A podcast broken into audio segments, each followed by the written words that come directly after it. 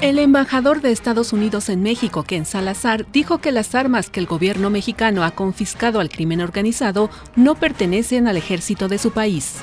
Yo no tengo ninguna información en dos años y medio que yo estoy aquí, que estas son armas que vienen del ejército de los Estados Unidos, ¿no?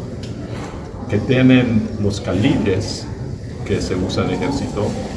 Eso sí es posible, pero... Del 1 al 29 de febrero, la Universidad Autónoma de Guadalajara presentará la exhibición museográfica La Sabana Santa, la cual estará abierta al público en general de jueves a domingo de 10 a 20 horas. Pese a las medidas adoptadas por México para frenar la migración irregular, este jueves salió de Tapachula, Chiapas, una nueva caravana de unos 2.000 migrantes, la primera de este 2024. Este jueves 25 de enero se podrá observar la primera luna llena del año, la cual recibe popularmente el nombre de luna de lobo, porque en esta época del año los lobos están activos y se les puede oír aullar en las noches frías.